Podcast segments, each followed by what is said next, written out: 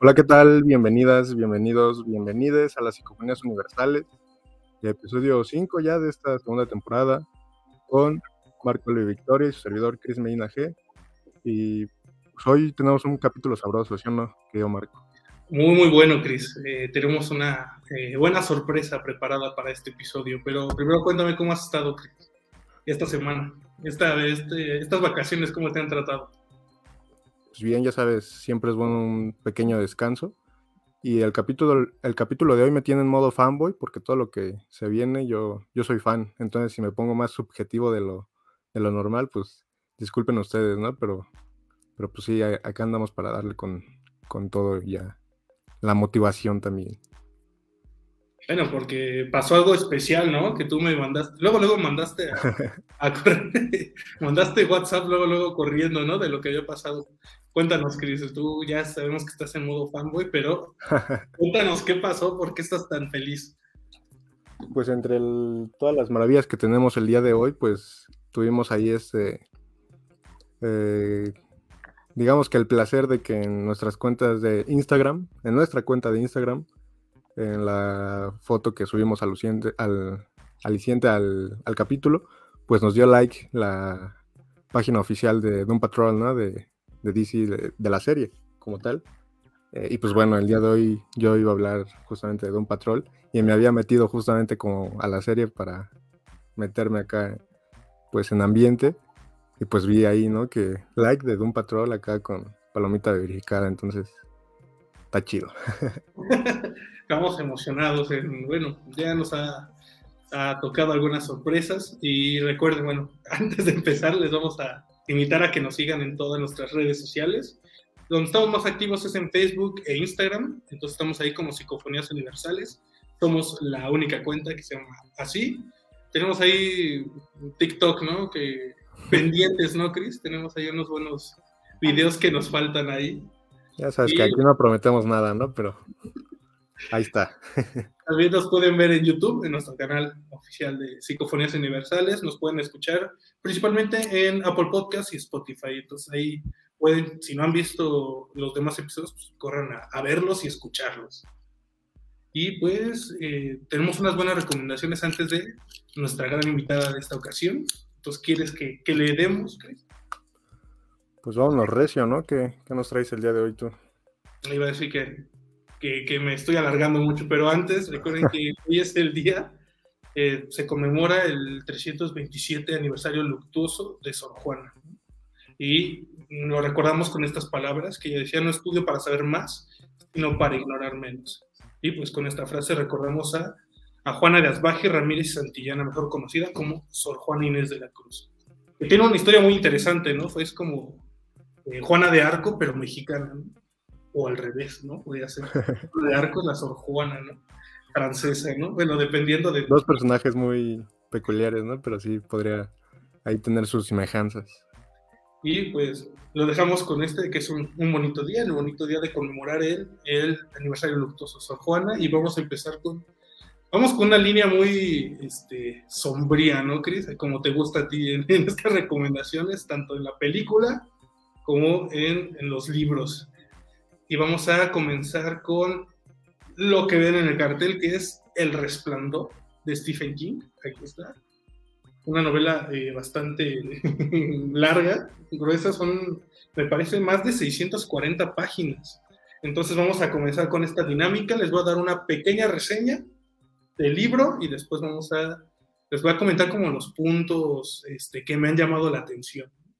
El Resplandor, Stephen King, la primera edición se publicó en 1977. Sin embargo, la adaptación de Stanley Kubrick de esta misma, del Resplandor, protagonizada por Jack Nicholson, forma parte de estos clásicos ya del cine.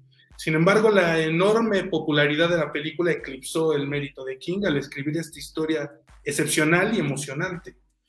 Y todo empieza cuando Jack Torrance acepta el puesto de conserje del remoto hotel Overlook durante el invierno y cree que será el entorno perfecto pues, para recuperar la, la dañada relación con su esposa Wendy y su hijo Danny y finalizar la obra de teatro que lleva tiempo escribiendo.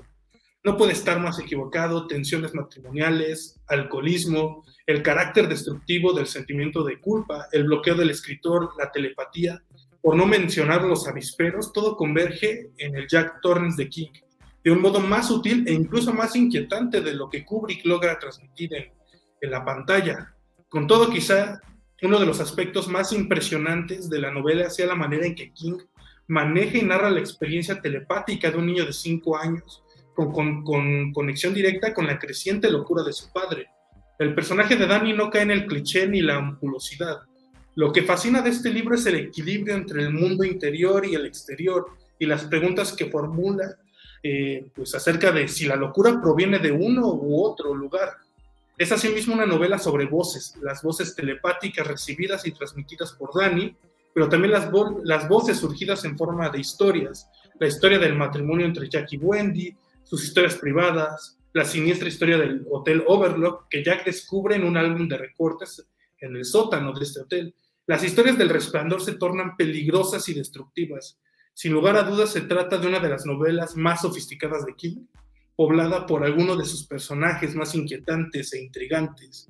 Esta podría ser que es eh, la pequeña reseña que les dejo de El Resplandor, por si gustan ir a leerla y después volver a, a estos puntos donde vamos a hablar de temas más puntuales. Y lo que me gusta bastante es de los personajes. No he, no he tenido la oportunidad de, de, ver el clásico de Kubrick, pero que dicen que es una obra maestra. ¿no? Dejando de lado pues las cosas raras que ocurrieron ahí en el rodaje y más.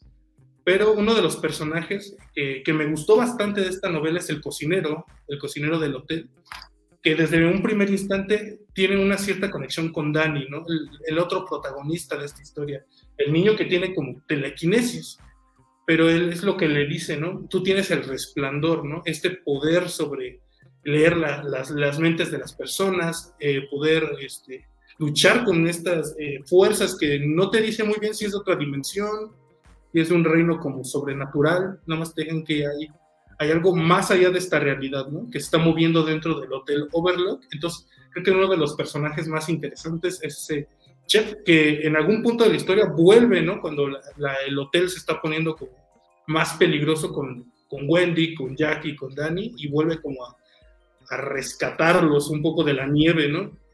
Y yo creo que el, al ver la película, pues el guionista tiene que cortar varias pues, partes, ¿no? No puedes llevar el monólogo interior a una película, ¿no? Sería demasiado aburrido estar nada más con unos diálogos muy largos, tratando de explicar, pues, el pasado de los personajes.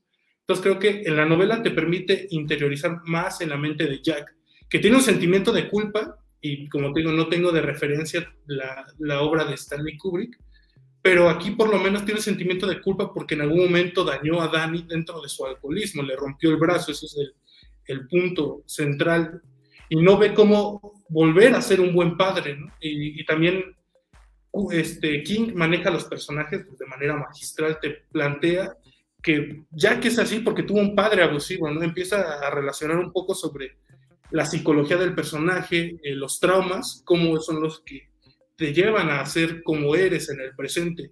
Y estamos en 1977, todavía un, un poco antes de lo que años sería la tendencia del perfilamiento psicológico, que ya lo tratamos en el episodio en donde hablamos de Mindhunter. Entonces aquí lo maneja de manera magistral, mucho antes de que estas teorías psicológicas pues saltaran a la vida cotidiana y al imaginario colectivo.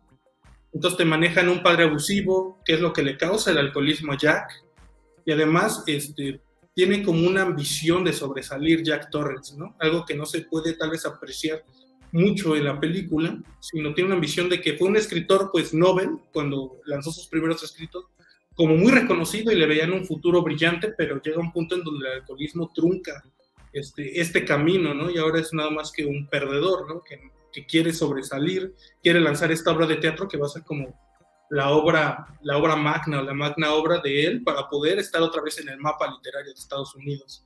Sin embargo, al tener esta psique tan, pues, tan dañada por los traumas del pasado del Hotel Overlook, que es como un, un espíritu maligno de todos los que han estado ahí, y estas personas que tienden a la violencia o tienen traumas, pues son más fácilmente manipulados por el hotel.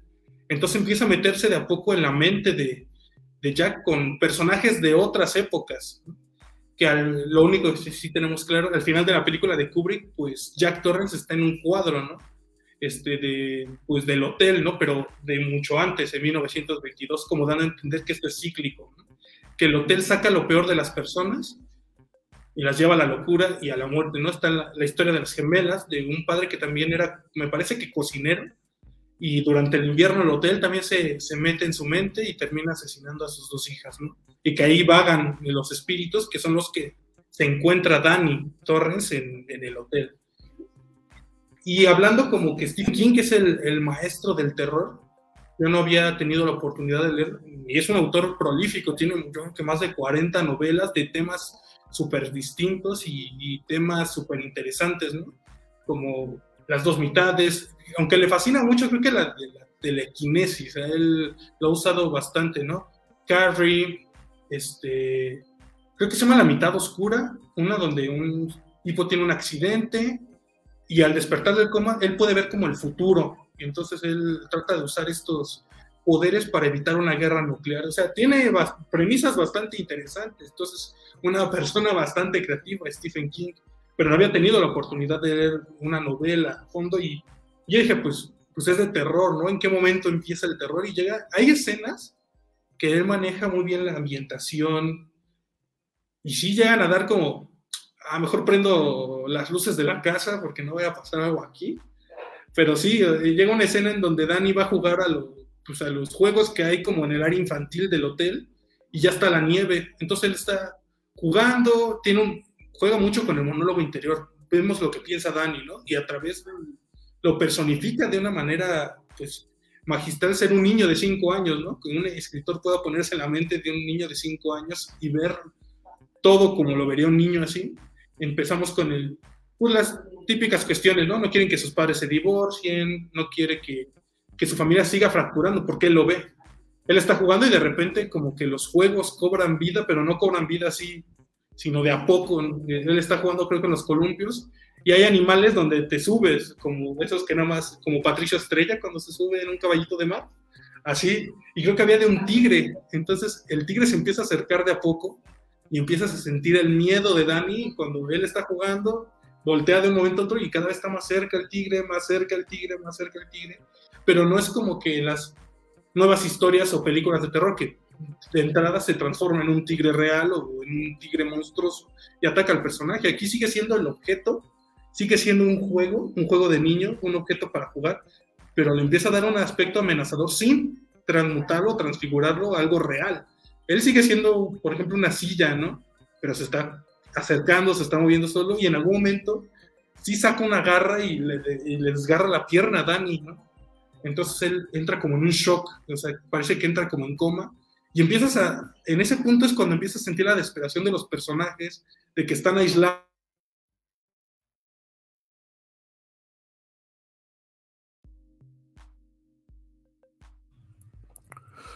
Hola, hola. Psicofonías llamando a Marco, como que se trabó un poco, no sé. Algo ahí pasó extraño, ¿no? El Hotel Overlook, jugando de las suyas en el multiverso.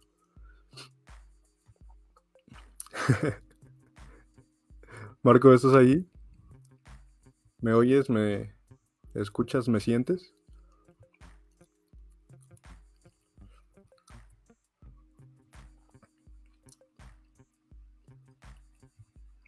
Bueno, en lo que en lo que vuelve el buen el buen Marco, la victoria, ya saben estas cosas que ocurren, estas cosas que pasan. Pues nos estaba platicando, ¿no? Un poquito de The Shining, este, este libro legendario, ¿no? De, de Stephen King, que es otro, pues, pues es un autor, ¿no? Que, digamos, saca demasiado, tanto que de repente es muy difícil seguirle como el rastro. Y sobre todo cuando tiene como este universo, ¿no? Que, que parece que es compartido, pero siempre es muy como implícito. Y pues bueno, la verdad es que yo no he tenido la oportunidad de, leer The Shining, pero evidentemente me he tenido que leer la película de, Kubrick y su posterior eh, secuela, que es Doctor Sleep con eh, Ivan McGregor. Y la verdad es que son son películas muy interesantes. Pero bueno, ya llegó el buen Marco para seguir deleitándonos. Es que no sabes, hermano, lo que acaba de pasar, ¿eh? Se te parecían. Se acaban de ir. ¿no? se fueron las luces, bro. Se estaban yendo y apagando y se fue el internet, ¿eh? Es una señal, ¿eh? Pero. Está presente. Stephen King tiene telequinesis, es lo que nos ha querido decir toda la vida. entonces, en ese punto de la novela es cuando empiezas a, a saber que todo. Como en películas de terror, ¿no? cuando alguno de los del grupo adolescente se separa del grupo y se va a un sótano oscuro por quién sabe qué situación o por qué se le ocurrió ir sola ahí. En ese punto de la novela es cuando dices, todo se va a descontrolar y va a valer, ¿no? Pero no, maneja muy bien los momentos de tensión y, y relajación Stephen King, porque ahí dice, pues ya se va a descontrolar todo, pero pues dices, faltan 200 páginas, ¿no? Pues ¿qué me vas a contar en 200 páginas? Pero no, relaja un poco, empieza aumentar tensión, capas de tensión, capas de tensión, capas de tensión, en un punto en donde Jack Torrance este, trata de hacerle daño a su hijo. Entonces Wendy se atrinchera como en su habitación y con ayuda de Danny lo logran encerrar como en el sótano. Pero pues el hotel tiene como vida propia y le da la llave de acceso y ahí es ahí donde Jack Torrance agarra un hacha. Porque, pero todo está justificado, no te dice es malo porque sí o es loco porque sí. En su mente porque hay mucho del monólogo interior de Jack, él quiere rescatar a su hijo, él quiere ser un buen padre, él quiere ser lo que su padre no fue para él y piensa dentro de su locura y dentro de lo que el hotel le ha metido de manera subliminal, es que Wendy, su esposa, lo quiere alejar de su hijo, porque siempre hubo una conexión muy cercana entre Danny y, Jack. Entonces dice que está celosa Wendy, que por eso trata de ponerle trabas entre la relación de, de padre e hijo, entonces, eh, dentro de su lugar, pues tiene sentido, tiene lógica. Los personajes no son malos porque sí, porque una. Sí me ha pasado, eh, hemos visto películas, hemos visto muchas películas de terror, hemos visto y leído tales cuentos donde los malos son malos porque sí, ¿no? Y es un poco hasta eso aburrido. Pero aquí, cuando tiene una lógica dentro del mismo personaje, es como Stephen King sí ha trabajado sus personajes de manera muy buena. Entonces, creo que ese es el, el punto a favor de la novela mm, sobre la película. Entonces, creo que en puntos es, eh, sí te da, sí puede llegar a darte incomodidad, no miedo como tal, pero la historia es una gran historia, es una, donde siempre está la pregunta dramática, ¿logrará salir a salvo Tammy? ¿Podrán salvar al papá?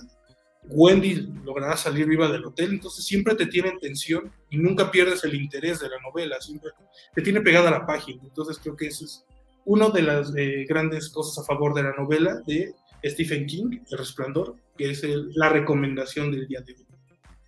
Entonces, no sé qué te haya parecido, Gris. Pues maravilloso, Manu. Es un libro que definitivamente tengo que leer porque disfruto mucho la, película El Resplandor y también su secuela de, Doctor Sleep. Y aunque Stephen King por ahí me recuerdo que, que, dijo que no le gustaba tanto esa adaptación de Kubrick, ¿no? Que, de, hecho, saca como una miniserie, me parece, algo así, eh, posterior a la de Kubrick, que, se supone es como más fiel a, a su libro, ¿no? A su libro, pero la verdad no, no la he visto. ya después habrá oportunidad. Y pues esto, ¿no? De.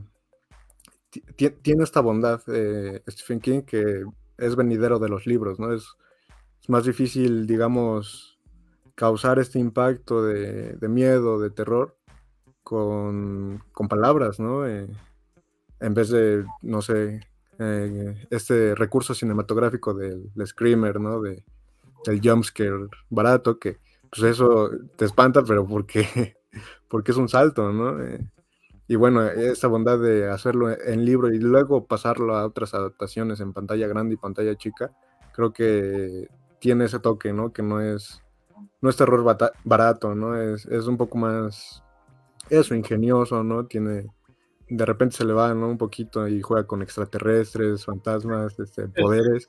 Se le vuela Stephen King. Pero vi también, creo que en Netflix hay una también adaptación de otra novela, no me acuerdo bien el nombre, pero es de estos eh, marido y mujer que van como una cabaña según a reavivar las llamas de la pasión y quieren jugar con esposas y creo que el esposo se muere o le da un paro cardíaco y, se queda amarrada la, la, chica, ¿no? Pero la vi y no me causó como miedo como tal, entonces supongo que no han sabido llevar las adaptaciones de, Stephen King a la pantalla porque el miedo que te causa Stephen King es un poco más psicológico, ¿no? Lo que te van, eh, te va añadiendo capas de ambientación un poco más pesada, un poco más, un poco más. Es sentir de que los personajes están aislados y que no pueden hacer nada por salvarse ellos mismos, que están a merced de una fuerza más grande que ellos. Creo que es lo que te puede dar hasta miedo, ¿no? Porque si generas empatía por los personajes, que es lo que logra con este libro totalmente, y más con Jack, o sea, entiendes las motivaciones de Jack y eso es lo que más te puede llegar a, doler, ¿no? Que cuando se, se, vuelve loco, se le bota y quiere matar a su esposa y a su hijo. Entonces, entiendes y por eso tiene esta frustración y ese miedo. Entonces creo que tenemos que leer a Stephen King, eh, dejando un poco de lado las adaptaciones que han hecho, pero creo que como escritor es un, gran escritor.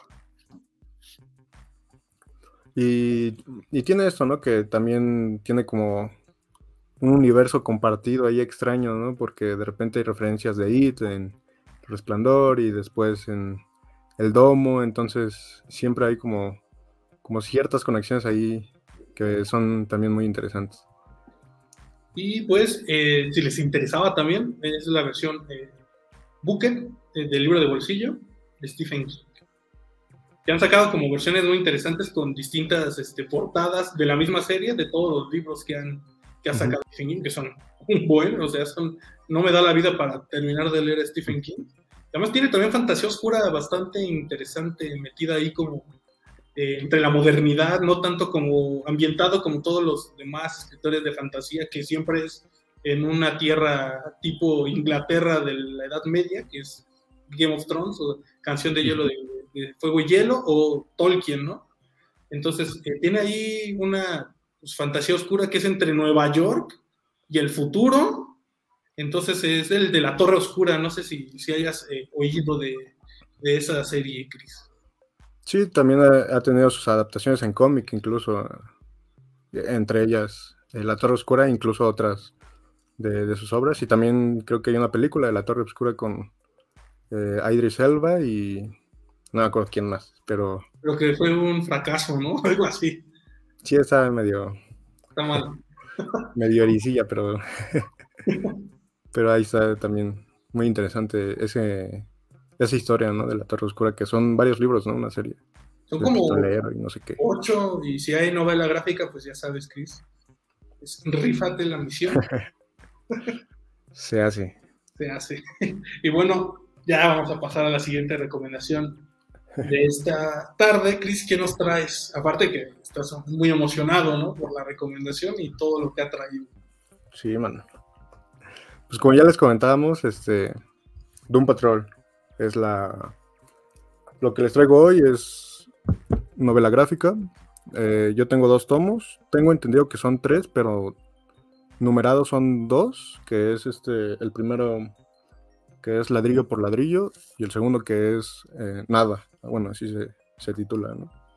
Y que llevan como un crossover al final que es este la guerra de la leche con ya Superman y así.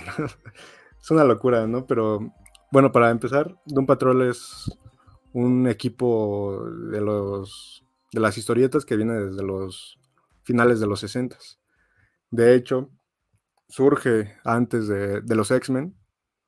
Y digamos que una reseña rápida de Doom Patrol es que es un grupo de seres con ciertos poderes inadaptados que no pueden comprenderse, eh, que tienen que vivir, ¿no? digamos, aislados en, un, en una mansión con un líder que es eh, un señor en silla de ruedas, ¿no?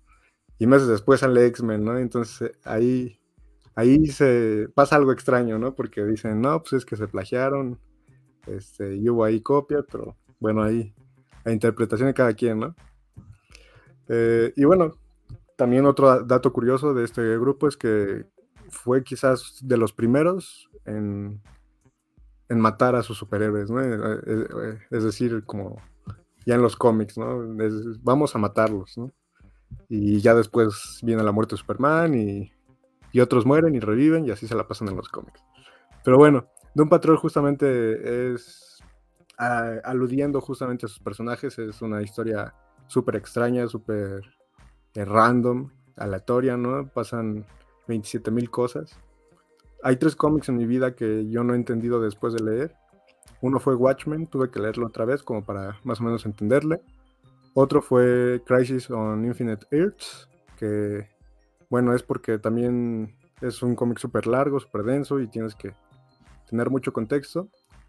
Y otro fue Doom Patrol de esta edición justamente, que está escrita por ni más ni menos que Gerard Way, que es este vocalista de My Chemical Romance, eh, ganador también de Eisner por The Umbrella Academy, eh, que también hay una serie por ahí en Netflix de Umbrella Academy. Y bueno, toma este Doom Patrol y retoma esta, e, e, esta cosecha que ya había tenido Grant Morrison en décadas anteriores con este mismo grupo y retoma esta historia como nueva, pero también añadiendo a los personajes anteriores, ¿no? Eh, y básicamente habla de Casey, que es como una chica paramédica, eh, que de repente su ambulancia le empieza a hablar por alguna razón.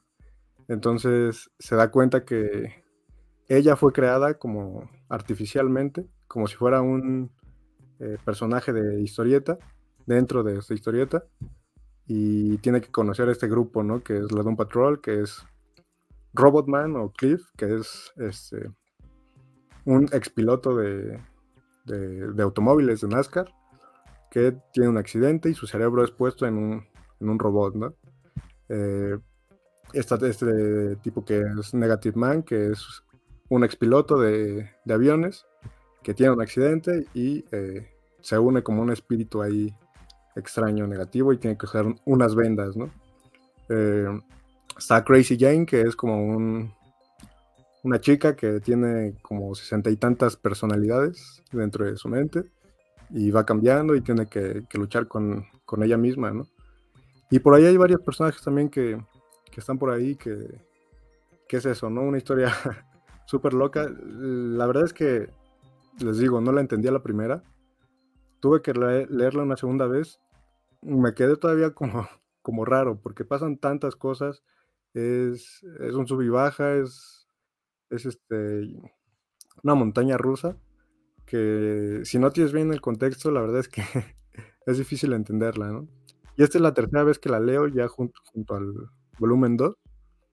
Y tengo que decir que me ayudó a ver la serie que sacaron de Doom Patrol, porque ya me da como cierto contexto de los personajes y demás, aunque no, digamos, no, es, no está relacionada la novela gráfica con, eh, con la serie, pero es el mismo eh, grupo eh, en esencia, ¿no? Y bueno, ya digamos como para añadir, es que la verdad es que sí habla un poco, ¿no? Como de esta parte de la unión, de, de cómo pues en el mundo siempre hay gente desplazada, ¿no? Gente que hegemónicamente es diferente, ¿no? Entre comillas, y que es mal vista o, simplemente eso, ¿no? desplazada, ¿no? Pero digamos que Don Petrol habla de cómo esa diferencia puede eh, hacer algo más, ¿no? Sobre todo en la parte de la colectividad, ¿no? ¿Qué pasa si nos unimos? ¿Qué pasa si trabajamos en equipo para hacer algo y que las diferencias o defectos, entre comillas, sean algo más que solo eso, ¿no? Que, que aparte son etiquetas que son impuestas por una sociedad, ¿no? Eh, normativizada y, demás. Y otro punto importante que también por ahí en el primer volumen hay como dos cuartillas que escribe Gerard Way, ¿no? Hablando al lector o a lectora y que habla de, bueno, él dice, ¿no? Justamente, yo cuando era niño eh, Way cuando era niño, eh, conoció la terapia justo por Don Patrol, es decir, el concepto de terapia lo conoció por Don Patrol porque en sus páginas ocurre, ocurre terapia de, repente de grupo, ¿no? vamos a sentarnos a hablar de nuestros problemas y, y, todo lo que nos aqueja, ¿no?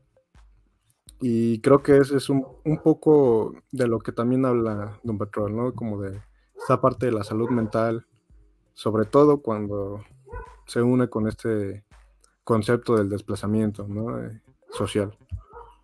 Eh, hay como cierta importancia en, cuidarnos eh, mentalmente, en la terapia o por lo menos externar todo eso que tenemos dentro, ¿no? porque pues evidentemente somos humanos, ¿no? Aunque tengamos superpoderes o, este, o, nuestro cerebro esté dentro de un robot, pues somos seres humanos y al final de cuentas, eh, pues eso, ¿no? Todo el mundo tiene problemas, todo el mundo tiene, eh, pues esas cosas, ¿no? Que, que, de repente explotan si no, si no las sacas eh, de a poco, ¿no? Con gente de confianza. Pues bueno, la verdad es que sí recomiendo leer de un patrón. Mm, pero recomendaría también ver la serie. Incluso si no leen la, historieta, creo que, la serie es, una buena alternativa. Y ya después, si les gustó la serie, pues recomendaría ya entrarle posteriormente a Doom Patrol, ya sea de Gerard Way, que es esta, esta versión, o una anterior que es de Grant Morrison, que también es el escritor de Batman Arkham Asylum, eh, Final Crisis y un montón de, cosas así. De, digamos que ya para definir de un patrón al final es como eh, una avalancha de cosas que no tienen sentido, pero que es igualmente divertido y, y que no sé, hay como tiene como un toque extraño, ¿no? Tiene como, como que te encariñas al final de cuentas con estos personajes. No me ha pasado mucho con, con personajes de cómics, pero con Doom Patrol sí, la verdad es que sí me pasó y no sé, a lo mejor es cosa mía, pero igual les pasa. Así que esta es la recomendación del día de hoy.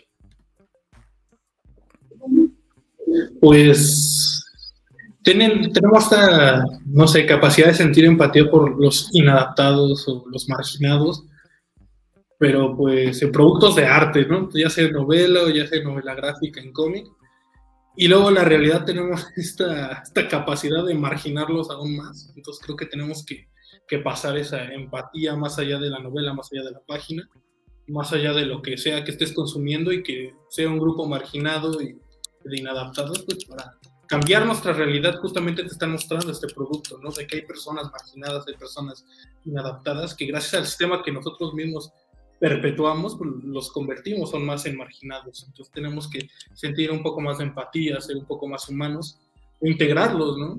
Integrarlos, darles su espacio y reconocerlos.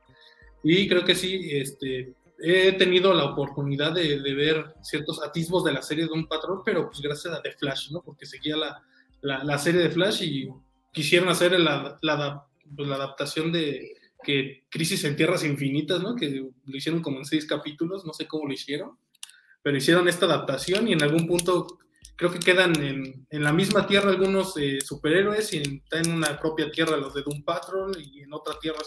tiene un relajo DC Comics ahorita con sus series, entonces no sé por dónde, ya las dejé, creo que The Flash vi hasta la quinta, sexta, no me acuerdo, y ya sacaron más, sacaron Supergirl, este, Superman y Lois, y eh, Arrow se murió, eso es lo único que sé, que era como el Batman de esa realidad, está Batwoman, está Doom Patrol, entonces sí tiene un relajo, pero pues entrele a las series de a poquito y pues ahí van a agarrar contexto.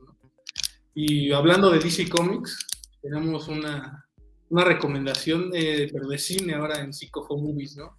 ¿Cuál es esa recomendación, Chris? Hablando justamente de, de DC. Hablando de eh, Hablando de Crepúsculo. Hablando de Crepúsculo. Pues Batman. De, Batman, ¿no? Que, que, es esta nueva adaptación del superhéroe ya en individual, porque habíamos tenido por ahí la versión de Ben Affleck, pero no tenía su película propia, y bueno, justamente en preparación de esa película propia de Ben Affleck, pues entre tantos conflictos salió esta nueva versión que es con Robert Pattinson, eh, Zoe Kravitz, eh, Colin Farrell, em, Paul Dano y más. Y, y, bueno, dirigida por Matt Reeves, que también es un director que me parece muy interesante. Y no sé, ¿qué te pareció? Buen Marco. Pues primero que somos muy exigentes, bueno, los que les gustan los, los, cómics y los superhéroes y estas historias, siempre con Batman hemos sido bien exigentes Y cuando Ben Affleck fue nombrado el nuevo Batman para este Snyderverso que planeaba hacer y pues que ya no se hizo, le tiraron mucho a Ben Affleck, ¿no? De que no, cómo iba a ser Batman, no tenía la fisionomía del cuerpo, ni siquiera su, su estilo de actuación iba a ser eh, pues, acorde al Batman. Y a mí me gustó, o sea, bueno, es eh, un popular opinion, un poco una opinión y un popular, pero a mí me gustó Batman versus Superman, o sea, se me hace, este, a mí, en lo personal, se me hace entretenida. El, el personaje este que hace, se me fue ahorita el nombre de, el que hace de, de Zuckerberg en red social, este actor que lo hace de Lex Luthor. Y sí, Eisenberg. Ese se me hizo. Bueno, de por sí no me gusta porque él hace de él mismo en todas las películas, ¿no? Es como Robert Downey Jr., él es Robert Downey Jr. en todas las películas, pero puede ser Robert Downey Jr. cocinero, Robert Downey Jr. paseador de perros, Robert... es como Barbie, pero en, el cine, estos tipos de actores que se representan a sí mismos, pero en distintas este, facetas de su vida. Y se me hace como este de, de que interpretó a Mark Zuckerberg, que no sé su nombre, pero el buen Chris sabe, este, pues se me hace como lo más flojito tal vez de la película, y lo de Marta, ¿no? Obviamente, lo del Deus Ex Máquina de Marta se me hace pésimo, ¿no? Pero en cuanto a Ben Affleck se me hizo bueno y, y en estas escenas añadidas a, donde aparece el Joker y en una tierra ya posapocalíptica, se me hace un buen, un buen Batman Ben Affleck.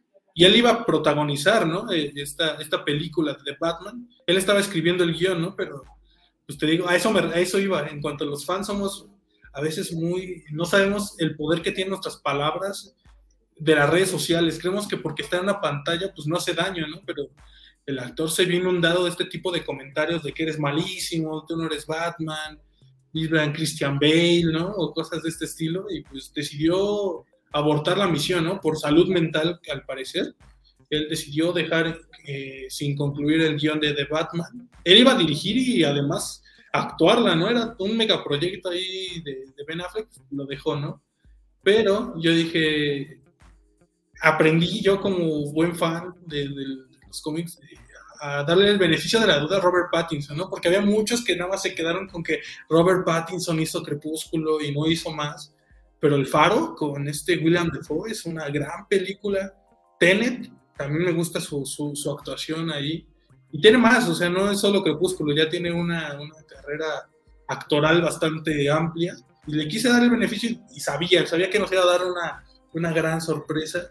Entonces, de Batman, me gusta, por, me gustó bastante, o sea, de, entrada debo decir, me gustó bastante porque sus villanos son muy reales, o sea, están, están haciendo cada vez Batman más hiperrealista y lo están poniendo en nuestro mundo, ¿no? Como ahora sí la pregunta, ¿qué pasaría si Batman existiera en nuestro mundo, ¿no? Con todas las convenciones que tiene, con todas las reglas que tiene, con toda la moral que tiene, ¿qué, qué sería de Batman en nuestro mundo? Y, y, de hecho hasta hubo un comentario, no sé de qué político, de qué director de cine, pero dice que, que deberían quitar eh, la película de Batman, por, lo menos al villano, o sea, quitarlo, o sea, las escenas que porque de Riddler o el acertijo podría inspirar a a otros eh, asesinos en serie, o sea, de tan bien que hizo el, actor su trabajo, que podía inspirar a una nueva oleada de, este tipo de personas. Pero es que sí, o sea, y podría decir que el principio de la película fue bastante lenta, se toma su tiempo para las secuencias, para conocer a los personajes y hasta los puede sentir fríos un poco, su interacción entre ellas, ¿no? Como decir, no me la creo, esta interacción muy forzada, pero conforme va pasando la película, y el tono se va haciendo cada vez más sombrío, no de el típico chiste de DC, ay, qué, qué oscuro es DC Comics por los temas que trata, no, pero yo hablo de oscuro de que parecía más una película de terror que una película de The Batman, ¿no? Porque si vemos el historial de Batman ha ido desde la comedia hasta el drama, hasta el drama romántico. Entonces esto fue como un pequeño salto hacia adelante, hacia los cómics, ¿no? Un poco ser un poco más fiel, lo que me pareció he tenido la oportunidad de leer el de año 1 y creo que toma bastantes elementos de este, de, este cómic y Zoe Kravitz también toma bastantes elementos de la Catwoman de año 1. También eh, creo que toma bastantes, no he leído, pero eh, Halloween, algo así, no me acuerdo, es, tiene un nombre ahí, Chris seguramente sabrá más. Eh, el pingüino, Corin Farrell, su actuación es casi perfecta y creo que ya van a sacar un, además un nuevo proyecto, ¿no? Además, eh, ligado al pingüino, ¿no? A su personaje. me gustó bastante. El final siento que es un poquillo flojo a comparación de cómo va creando la tensión narrativa durante toda la película, pero se me hace que el final ahí queda de ver un poquito. Queda de ver. Se me figuró. Eh, ¿Has visto Arrow, Chris? La primera temporada, aunque sea. Vi un capítulo de la primera temporada y, esto, no es para mí. Sí, no me gusta. Porque supone que Batman pierde, ¿no? O sea, bueno, no, no, tampoco gana, pero en esta película no logra su cometido como héroe de la película, como héroe de la historia de vencer como tal al villano. Al villano vence al final, que es como un giro interesante, y también en lo hacía esta alusión a Arrow, porque Arrow, vemos su viaje durante la primera temporada hasta convertirse en un Batman, ¿no? Porque no es Arrow, es un Batman. Y pierde, ¿no? En el último episodio no puede vencer al villano, que es Malcolm algo, no me acuerdo, ya tanto tiempo que la vi.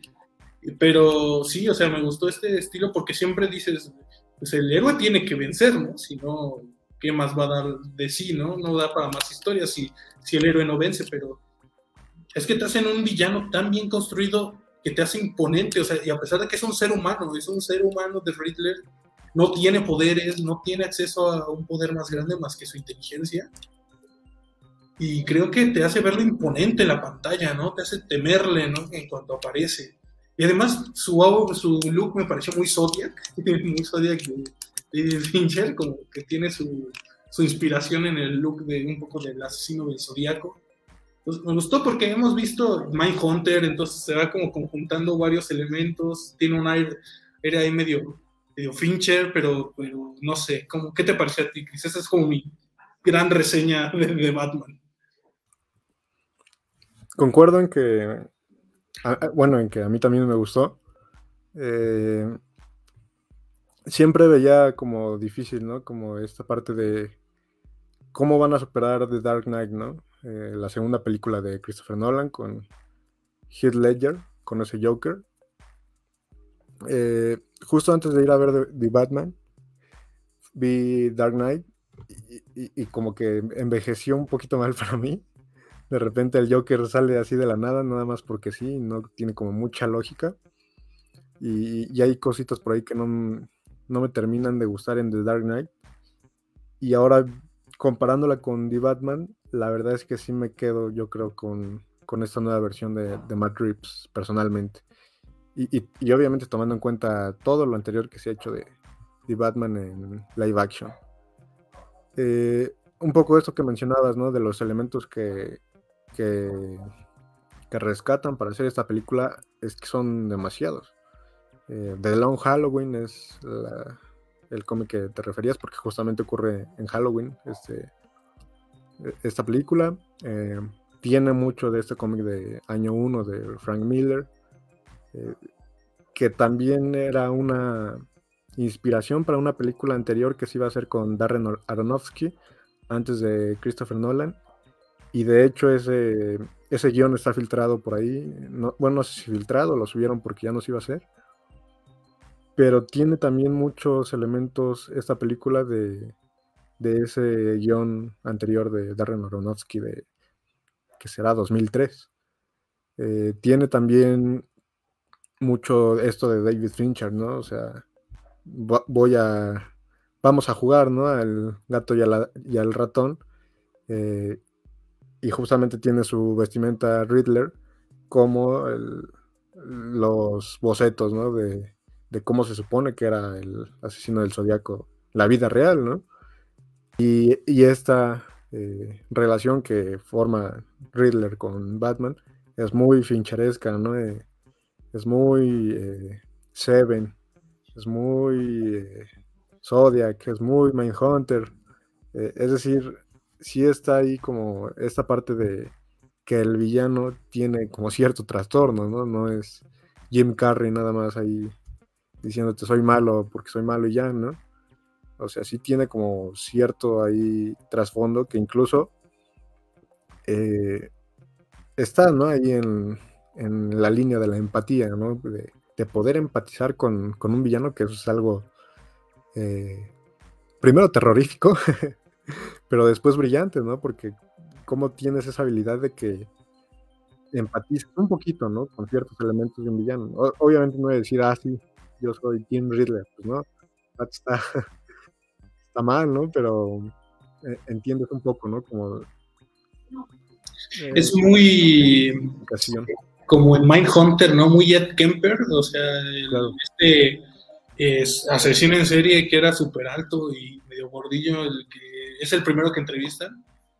te, cae bien, pero sabes que está enfermo el vato, o sea, sabes que si, si tiene la oportunidad, te va a matar el, el vato. Entonces, y a mí sí me perturbaba bastante la sonrisa, ¿no? Del actor sin la máscara, cuando sonreía tenía ese aire medio de que algo está mal con él, algo me incomoda y es un gran actor, o sea, creo que tiene otra película, Prisoners, me parece, donde sale...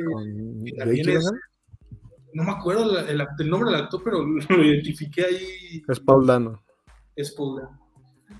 Eh, y en Prisoners está impecable también su actuación, entonces es es, no sé, es, distinto, o sea, es como cada vez más realista Batman en este mundo. Y de hecho los, eh, los asesinatos no, son muy realistas, o sea, dan, miedo porque no es como en las típicas películas, saca ah, un arma, te mata. Y dices, o sea, sabes que, que no se lastimó, ¿no? El actor sabes que como que, que, es algo fingido, ¿no? Es una coreografía, pero los asesinatos de The Riddler en The Batman son como, dan miedo, o sea, no sé qué, hayas pensado tú, pero sí te incomodaba, como estoy viendo unas, estoy viendo como en la Deep Web asesinatos en vivo o algo así.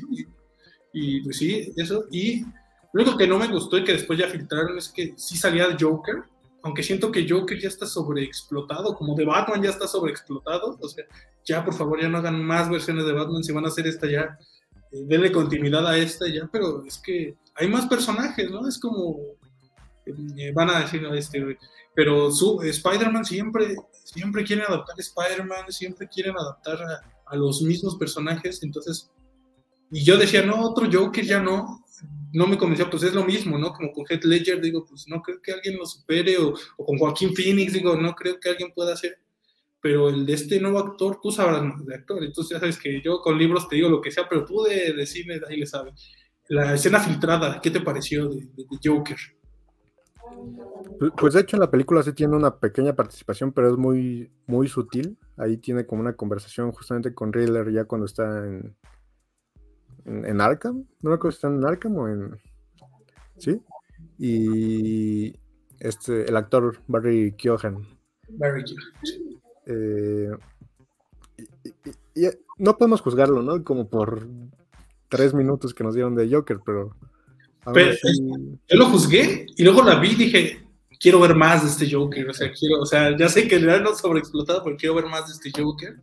Y he visto teorías, bueno, yo cuando veo películas me meto a ver teorías ahí locas y todo, y dicen, quedó así por la mega sortida que le dio Batman cuando lo encerró y que así quedó, o que nació de forma y va a ser interesante ver el origen, ¿no? De este nuevo Joker. Sí, ¿no? Pero de hecho justamente esa escena eliminada que, que está en internet, pues la quitaron como para no opacar todo lo que tiene la película, ¿no? Que por sí sola, pues ya creo que ya es una gran película. Es muy larga y de hecho creo que ahí tiene momentos en donde, bueno, creo que tiene escenas que se alargan de, más, un poquito de más. Esta escena en el que está como en el estadio, que donde el agua ya se está acá metiendo. Muy a lo ¿no? Ajá, me parece que tiene como cinco clímax en, en 10 minutos, ¿no? Porque de repente salen todos esos riddles, eh, de repente eh, Batman ya no puede pelear, de repente ya puede pelear, y de repente el agua, o sea, son tantas cosas, y son como tan lentas que de repente ahí sí me parece un, pequeño vicio que tiene ahí Matt Reeves como para, para alargar además la película. Y a mí me tocó verla en cine y creo que vi tantito también de la parte digital y creo que en los cines estaba como mal calibrada o algo así, porque la veía más oscura de, de lo normal, o sea, de repente había escenas donde tenía que entrecerrar los ojos para ver qué estaba pasando, porque sí estaba muy, muy oscura, o sea, no había mucha luz.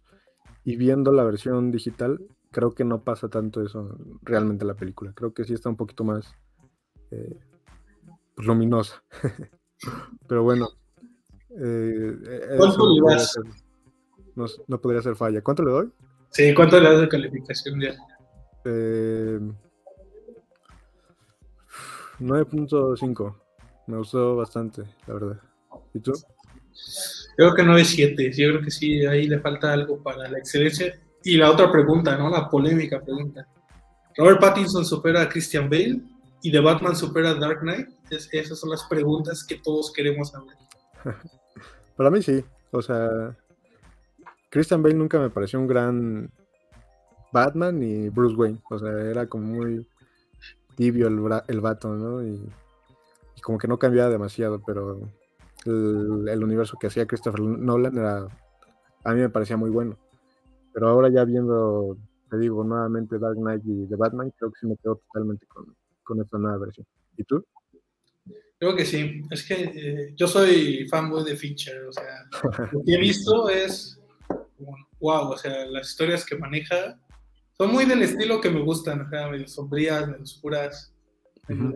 hasta qué punto la psique se puede trastornar y cuál es el punto de quiebre. Pero sí me ha gustado, aunque sí tiene tonos, pero es muy, muy de riffs. O sea, si ves un poco de la filmografía, tú sabes, sí tiene el mismo estilo, vaya, no es una copia, ¿no? Porque han dicho, no, es que copia mucho a Fincher, más bien toman los mismos elementos como de premisas, ¿no? Tal vez hasta de, siempre involucrar al, villano con el héroe, ¿no? Como en Seven, ¿no? Que, ese final de, bueno, es que ese final de Seven es, es, impresionante, ¿no? También, si no la han visto no vamos a spoilear, pero este, si quieren que la reseñemos, yo encantado también, no sé si Chris esté dispuesto a reseñar Seven o qué. No, claro creo, que es mi, creo que es mi favorita de Fincher.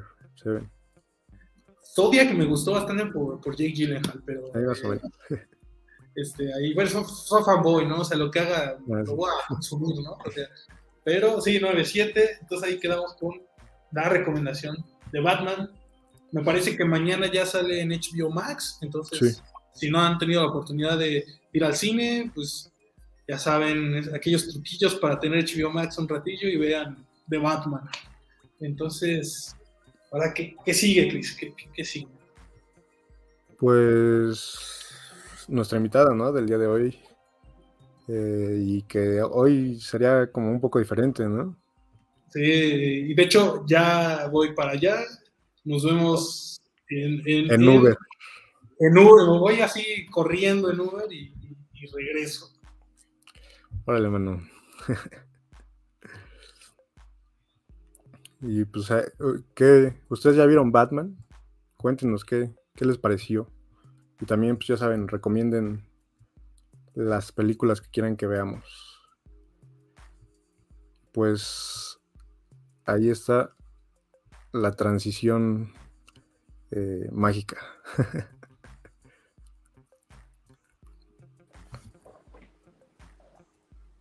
¿Ahí nos escuchas, Chris?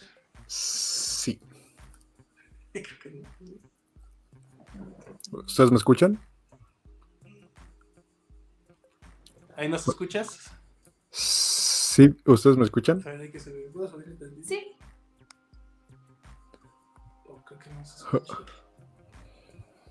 A lo mejor porque lo había silenciado, ¿no? Hola, hola. ¿Sí? A ver. hola, hola. Sí.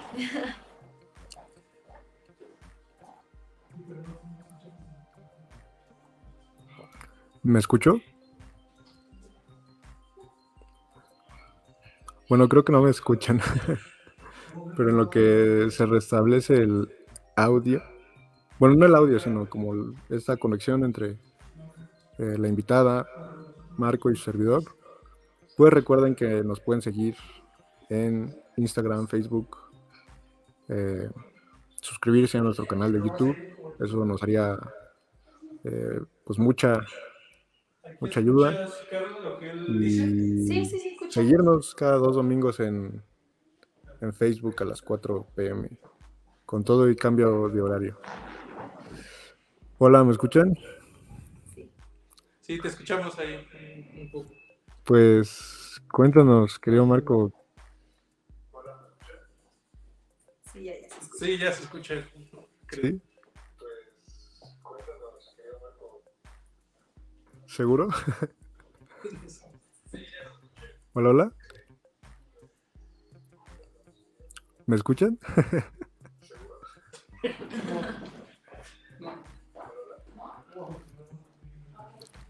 Ya saben cómo es esto, ¿verdad? No se desesperan. Sí, a ver, entonces nos vamos para allá. Pero bueno, como les decía, pueden seguirnos en Facebook, en TikTok. No subimos nada a TikTok, pero pues de todas formas, síganos por si algún día subimos algo. Y pues bueno, en lo que se acomodan Marco y Carla. Hola, hola. ¿Ahí nos escuchas? Sí. Sí, ya. ya, ya para. Este, pues Chris eh, presenta ante Bueno, vamos, ahora estamos con la invitada de esta ocasión, que es un poco diferente. Aguas, Cris. No tenemos seguro médico aquí. Eh, y pues, si les platicas un poco al público de quién es nuestra invitada, y pues leer un poco la semblanza que está aquí. Claro, pues eh, hoy tenemos el honor de tener a Carla Borussia, que es productora y locutora comercial, maestra en Administración de Negocios con especialidad en Mercadotecnia por la Universidad Latinoamericana Campus Metepec, licenciada en Comunicación por el Campus Universitario Siglo XXI, eh, y bueno, es la voz oficial del canal de TV Disney Junior Latinoamérica, es escritora, productora, locutora. Eh, y bueno, es un privilegio, la verdad, que, esté hoy con, nosotros, con Psicofonías Universales. Em, pues bueno, no sé. ¿Cómo estás, Carla? Hola, muy bien. Muchísimas gracias pues, por invitarme, Cris, Marco. Y también muchas gracias por la presentación. Y pues vamos a hacer una pequeña entrevista con nuestros seguidores, y con Cris y conmigo, para que me conozcan un poco más. Y pues si quieres empezar, Chris. Ok. Claro, pues primero, nuevamente muchas gracias por estar aquí, por, por acceder a esta plática, entrevista. Y pues primero que nada, ¿cómo empiezas eh, en este mundo de la locución? ¿Cómo te interesa eh, el uso de, la voz para, para, el comercio, como para presentar eh, todo lo que tú haces? Pues fíjate que fue muy curioso porque yo siempre quise estudiar comunicación, esa es mi carrera, y la verdad es que yo empecé desde que tenía cinco, seis años más o menos, porque una de mis, de mis tías, ella tenía un programa, yo soy de Michoacán, entonces ella tenía un programa en eh, Tuxpan, Michoacán, que se llamaba, en bueno, era una estación de radio eh, indígena, se llamaba la estación XETUMI, creo que todavía está, Ah, pues de hecho mi tía está conectada, ella justamente, mi tía Angélica, la tía, que fue por ella realmente que, me interesó mucho esta parte. Yo la acompañaba, ella es psicóloga. Entonces, pues ella me decía, oye, vamos, mira, tú estás muy chiquita, pero pues puedes dar como tu punto de vista acerca de, de lo que es, por ejemplo, ella hablaba de temas de familia, etcétera, relaciones, ¿no? Entonces, pues ya ahí fue como mi primer acercamiento y ya después, yo siempre he sido una persona súper extrovertida, me gusta mucho platicar, me gusta mucho hablar y desde pequeña siempre tuve como esa espinita de que realmente yo quería estudiar comunicación. Eh, a mi papá no le latía mucho, me decía así como de, no, no, mejor estudiar otra cosa, ¿no? Porque muchos tienen la idea de que comunicación pues es mal pagado, no hay trabajo, hay mucha gente y muchas cosas, ¿no? Pero realmente yo creo que también depende mucho de uno como persona, o sea, realmente qué es lo que tú quieres lograr y con base en eso pues es como vas avanzando. Pero ese fue como el primer acercamiento y después de eso, eh, yo por ejemplo en mis vacaciones en la secundaria eh, iban a pedir oportunidad en la estación de allá de Zitácuaro y les decía que pues yo les quería como ayudar, ¿no? ¿Qué, podía hacer, ver, no sé? Y, y, empecé, o sea, empecé ahí en esa estación de radio. La verdad es que no me ponían a hacer nada más que a no sé, o sea, que les ayudara, ¿no? A que limpiar el archivero, que acomodar, siempre pasa, ¿no? Tú eres el IBM de todos, ¿no? Entonces, era así como lo que yo hacía. Y ya después en la universidad fue cuando yo empecé a, o sea, me dediqué a entrar a la licenciatura en comunicación. Y desde el primer día, o sea, fue así como de, yo tengo que buscar, tengo que empezar, siempre tuve como esa idea de que tengo que empezar, tengo que empezar ya a buscar, porque cuando salga, ya va a ser demasiado tarde, ¿no? Entonces fue cuando yo empecé a tener como acercamiento con los medios de comunicación desde la escuela, o sea, yo tenía mi programa en la escuela, eh, después de eso, además de que tenía mi, mi, programa, yo empecé a buscar oportunidades aquí en Toluca y pues llegué y hice como un demo, así como eh, más o menos como lo que yo sabía hacer, un poquito, de audio y este, me grabé, hice un demo y lo fui a repartir aquí en todas las estaciones, pero pues te dicen te llamamos, pero nunca te marcan, ¿no? Entonces dije, bueno, pues ya ni modo. Y en una ocasión en mi escuela dieron un, un taller de locución comercial, entonces yo dije, no, pues aquí me voy a meter y yo me metía, ¿no? Y fue con Rodolfo Navarro, que él es la voz eh, de Grupo Asir, la voz de Mix, ajá. Él, él es mi maestro, desde hace muchos años lo conozco. Y, él fue la primera persona que vino a dar un, curso aquí en la siglo XXI y entré y de ahí conocí a una niña y esa niña era hija de un locutor de una estación aquí que antes se llamaba Radio Capital y fue con quien me acerqué y le dije, oye, me gustaría entrar ahí, puedo conocer a tu papá y la niña me dijo que sí, entonces ya de ahí pues empecé a acercarme, entré como locutora ahí en Radio, en Radio Capital y ahí estuve, estuve un tiempo, estuve este, en un programa en las noches que era de astronomía. Yo no sabía nada de astronomía, pero bueno, me puse a leer y hasta que aprendí, ¿no? Ahí como dos, tres cositas. Y entonces pues estuve ahí, después me metí ya a Grupo Asir y después del Grupo Asir ya entré a trabajar y pues de ahí ya continué con la parte de locución, este, preparándome. Y muchos que no, bueno, muchos que no saben la diferencia entre locución comercial y doblaje, ¿Les podrías explicar un poco cuál es la diferencia? Sí, es diferente, fíjate, todo es, es distinto porque hay diferentes tipos de locución. Eh, por ejemplo, locución en cabina, pues son todos los que están en una radio, por ejemplo, ¿no? Locución comercial, son, somos las personas que nos dedicamos a grabar la voz, pero por ejemplo, así como su nombre lo dice, para un comercial puede ser de televisión, puede ser, este, pues casi todos son como para medios publicitarios, ¿no? Son como para cuestiones de, de publicidad. Eso es un locutor comercial y un locutor que se dedica, bueno, un actor de doblaje es totalmente diferente porque es un actor precisamente. Entonces ellos se dedican a la parte de darle voz a lo que es un personaje, por ejemplo, pero lo hacen este, en otro idioma. O sea, eso es doblar, hacerlo en otro idioma. Entonces también está muy padre, pero es diferente, son como diferentes ramas. Bien, Ajá. Y aunado a eso, bueno, también nos hace una pregunta del público que es eh, cómo empezaste en, Disney, en Disney Junior Latinoamérica. ¿Podrías platicar un poco al respecto? Sí, pues fíjate que fue algo bien padre porque yo aplico muchos castings. La verdad es que tengo la fortuna de que me, consideran, entonces eh, los castings pues son pruebas de voz. Entonces, en una ocasión me mandaron una prueba y me dijeron, oye, esta prueba va a ser, pero la tienes que ir a grabar en un estudio, es en la Ciudad de México. Y yo dije, ok, perfecto fui y la verdad es que algo muy padre también en esto es que no, no te dicen exactamente con cuántas personas compites, pero sí es con mucha gente, o sea, realmente son con actores de doblaje, con actores este, normales que se dedican a lo mejor a la tele, que se dedican a otro tipo de cosas, con locutores comerciales, con locutores de cabina, con mucha gente de muchos lugares y más porque pues es, por ejemplo, en este caso para Latinoamérica. Pero lo que yo hice fue presentar mi casting, fui allá a la Ciudad de México a un estudio, fueron aproximadamente como unas tres horas, yo creo, de grabación. Este, estuvo súper padre, estábamos el ingeniero, estaba eh, yo y la persona que me estaba dirigiendo, yo no sabía quién era, o sea, yo escuchaba una voz muy, muy padre, ¿no? Que me estaba dirigiendo muchas veces, pero no sabía quién era, ¿no? Hasta que después me enteré que era ni más ni menos que Pepe Toño Macías, este, un grande en el doblaje. Entonces ya después dije, oh, me estaba hablando Pepe Toño Macías, ¿no? Pero no me había dicho quién era. El chiste es que me estaba este, dirigiendo, estuvo muy padre, me, me, pasaron muchos guiones de, me dijeron solamente que era para Disney, pero nada más.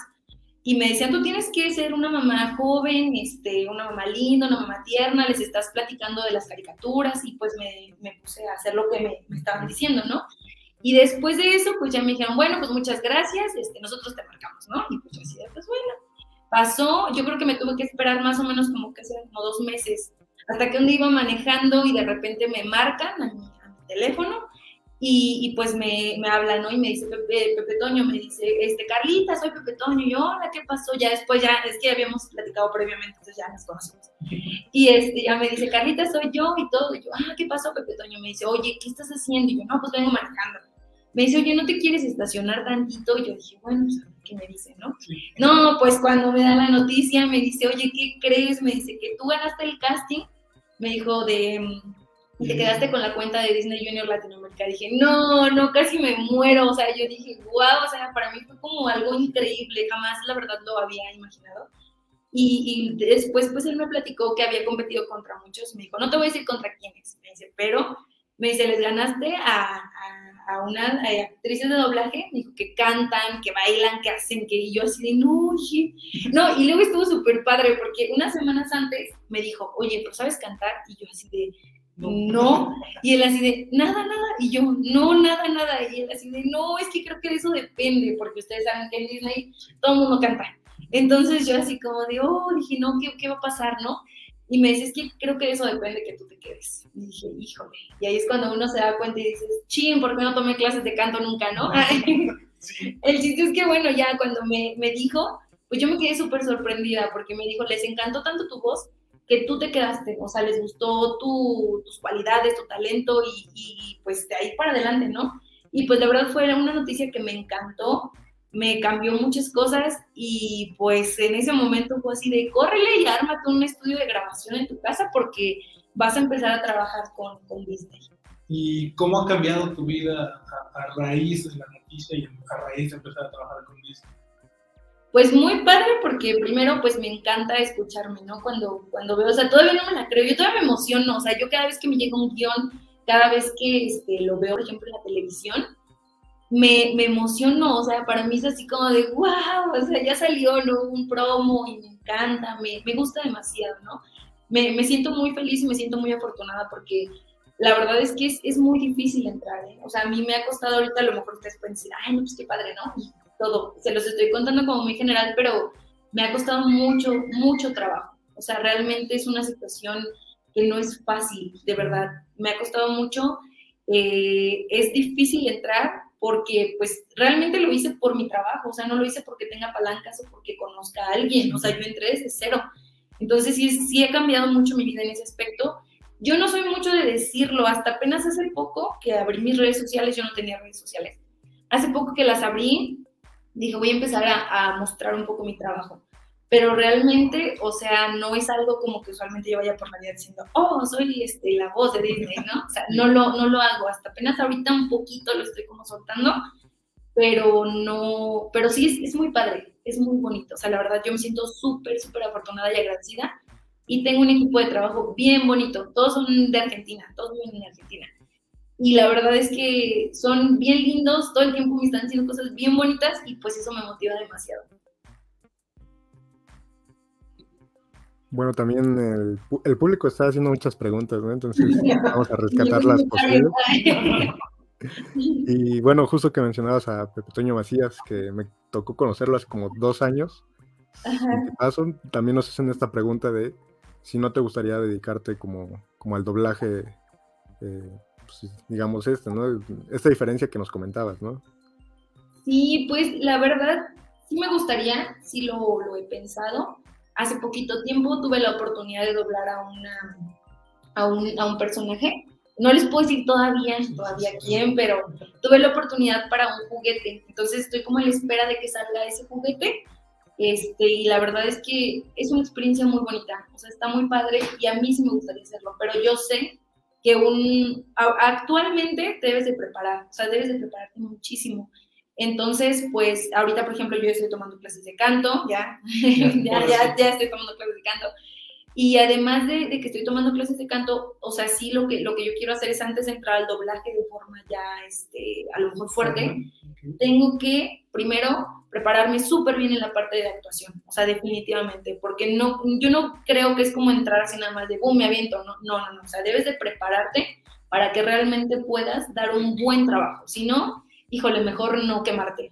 Y como eres un artista de la voz, ¿tienes alguna rutina para cuidar tu voz? ¿Tienes algo especial, distintivo de cuidarla? ¿Sigues algún régimen especial? Para poderlo hacer. Pues fíjate que luego mi papá me regaña mucho porque me dice así de no te puedes enfermar, no cuidas tu voz, Carla, porque de repente me salgo sin chamarra, por ejemplo. Y yo ya me estaba abriendo la garganta y mi papá, no, es que es tu herramienta de trabajo. Y realmente sí lo es. Entonces, yo creo que una forma de cuidarte, mm, pues así como muy estrictamente no lo hago, pero por ejemplo sí ya trato de no comer cosas frías, de no estar como en cambios de temperatura así como que me puedan afectar. O sea, trato de no enfermarme así tal cual, porque sí es horrible eso. Trato de no enfermarme y sobre todo algo que mi maestra, porque, ah, porque también tengo la fortuna de tomar clases con Rona Fletcher, no sé si han escuchado de ella. Y, bueno, pero ¿quién es? Bueno, ella es una locutora y actriz de doblaje muy, muy importante a nivel, pues es que a nivel mundial realmente es, es muy, muy buena. Y mi maestra ya me dice, lo único que no puedes hacer es como cuando vas a un concierto, eso es lo peor que le puedes hacer a tu, a tu garganta, ¿no? a tus cuerdas. Quiere cantar todo el concierto. Querer cantar todo el concierto.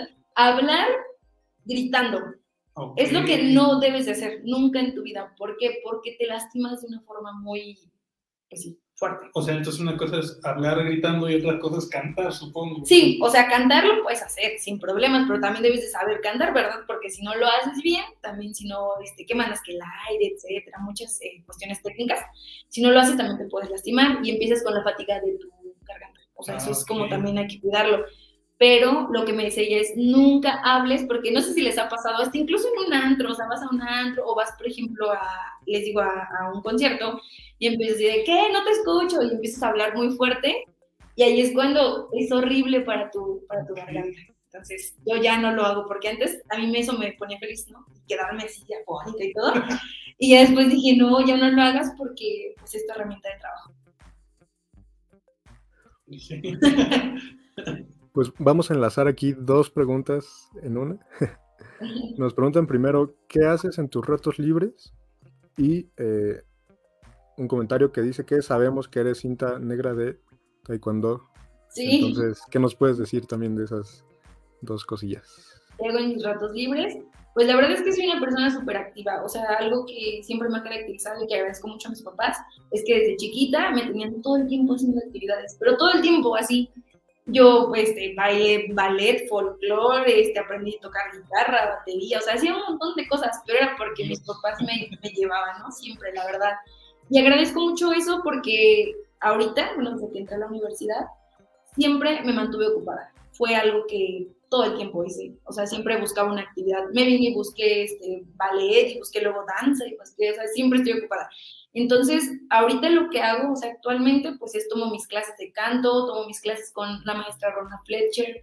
Este, también me dedico al taekwondo, a mí me encanta, me encanta, soy cinta negra tercer dan, ya llevo muchos años y me dedico a, pues, tanto entrenar como a dar clases, me gustan este, las dos cosas. Eh, me gustaría retomar la parte de batería, todavía no he podido porque ando corriendo, o sea, siempre ando corriendo. Y pues realmente como que, ah, bueno, me dedico a trabajar, claro, también eso. Entonces, este, soy como muy deportista, me encanta. También voy al gimnasio, me gusta también esa parte. Me dedico como mucho al deporte. Y, este, Y trabajo, y a mi trabajo, eso me encanta, o sea, soy como fanática. ¿Qué no hace? no? ¿Qué no hago? Ay, Pero, ¿y te gustan mm, mm, los libros, las películas, la música? sí. ¿O no eres muy, Muy fanática. muy fanática? Mm, Mira, las películas sí me gustan, me gusta al cine, me gusta también ver pues películas en este, Netflix, etcétera. Pero soy muy mala para los este, nombres de las películas, siempre. Y mi género favorito pues es el terror, a mí me encanta. O sea, o el terror o el thriller, es así como de, oh, me gusta mucho. Pero los libros también me gustan. Ya la verdad es que no, o sea, como que no me siento mucho a, a leer, lo cual está mal porque lo tengo que hacer, tengo que leer más. Pero, en, bueno, en cuestión de literatura, porque en cuestión de otras cosas, pues sí tengo que leer precisamente para mejorar la dicción, para ser más rápida, porque mi trabajo me lo, me lo solicita, ¿no? Me lo requiere también. Y pues por gusto, también lo hago. Y en la música me encanta, o sea, yo, música, o sea, todo el tiempo me vas a ver con mis audífonos porque me, me encanta mucho este, la música. ¿Y tienes algún artista favorito, alguna película favorita y algún libro favorito? ¿Algún libro favorito? Sí, me gusta el de Vida de Consumo de Sigmund Bauman, se me hace muy padre. Ese tipo de lecturas me gustan porque me hacen como reflexionar y pensar de una forma diferente. Eh, las películas, películas, pues yo creo que sí, me gusta como Halloween, por ejemplo, me gustan. Este, ¿qué otra película? Así como, pues de terror me gustan muchas, o sea, así como, mientras tengan asesinos seriales, para mí está, está bien padre, ¿no? O de miedo, lo que sea.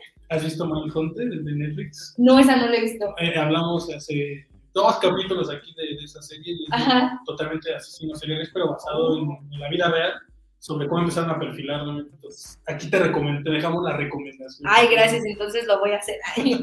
y de música, pues mi banda favorita es Linkin Park, me encanta. Me gusta mucho el rock, el rock alternativo. Me gusta también Green Day, me gusta Fall Out Boy. Como que yo soy más como de antes de la música de mi secundaria, ¿no? De mi prepa. Pero, pero sí me gusta. Y a lo mejor algo culposo podría ser que, híjole, yo sé que a lo mejor muchos se van a ofender, ¿verdad? Pero sí, sí me gusta el reggaetón, la verdad. Porque creo que ya no tanto, o sea, ya hemos pasado como esa transición de que el reggaetón está aceptado, domina el mercado mundial, pero entonces creo que ya no es tan Me gusta.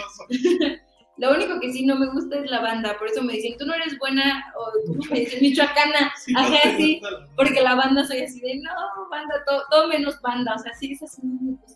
Nada, ni ir a los bailes. No, menos, no, no, no. no. Sí. No te preocupes, aquí también nos gusta el reggaetón, ¿sí o no, Marco? ¿Ah, sí? Ah, y lo relacionamos con libros, con otro, como y ¿Sí? La dialéctica de Bad Bunny y así. Ah, bueno, ok. Fue del año Bad Bunny, de hecho, de los años. ¿Sí? Ok, bueno, sí, sí, este, sí, también me gusta. Entonces, sí. Pues sí, no, como que en una fiesta digas pongan Linkin Park para... Sí, no, no se, no se puede bailar Linkin Park, ¿verdad? Pero... El que se puede, se puede, ¿no? Pero, pero no es como lo más este, apto, ¿no? sí. Bueno, sí. Nos dicen también que, como a modo de consejo, ¿no? ¿Qué le puedes decir a las chicas y a los chicos también que quieren hacer eh, locución?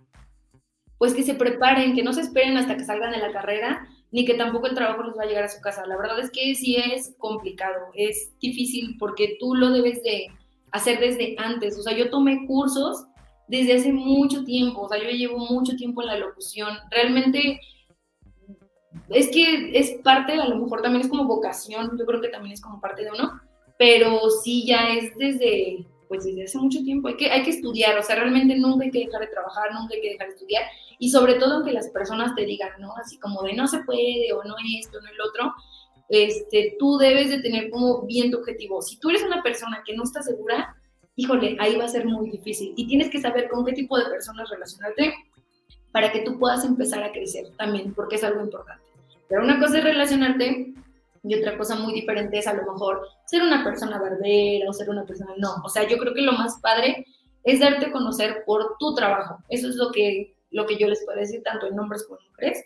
Siempre darte a conocer por tu trabajo. Y yo algo que, por ejemplo, a mí me gusta mucho y siempre lo tengo muy presente, es de otra tía que me decía, siempre, desde que yo estaba en la escuela, me decía, si tú te quieres dar a conocer, me decía, no seas como todas las demás chicas, que a lo mejor están dedicadas a, a, ver quién se maquilla mejor y a ver quién está más bonita y tiene más novios. Y no, ella siempre me dijo, si tú quieres destacar, me dijo, destaca por ser buena en lo que haces, pero también por un deporte. Siempre me lo dijo, siempre, siempre, siempre. Y la verdad es que veía que sí funciona, o sea, sí funciona eso, ¿eh? O sea, llamas la atención a veces porque te dedicas a, a hacer algo diferente a los demás. Entonces, eso está bonito. Y como te enfocas en ti, pues llama la atención de los demás, supongo. Ajá. Y yo me quedé con la duda, dices que tenías un programa en, en, la universidad, ¿no? ¿De qué era ese programa? ¿De qué era mi programa? Sí. Bueno, ese programa se llamaba Serendipity.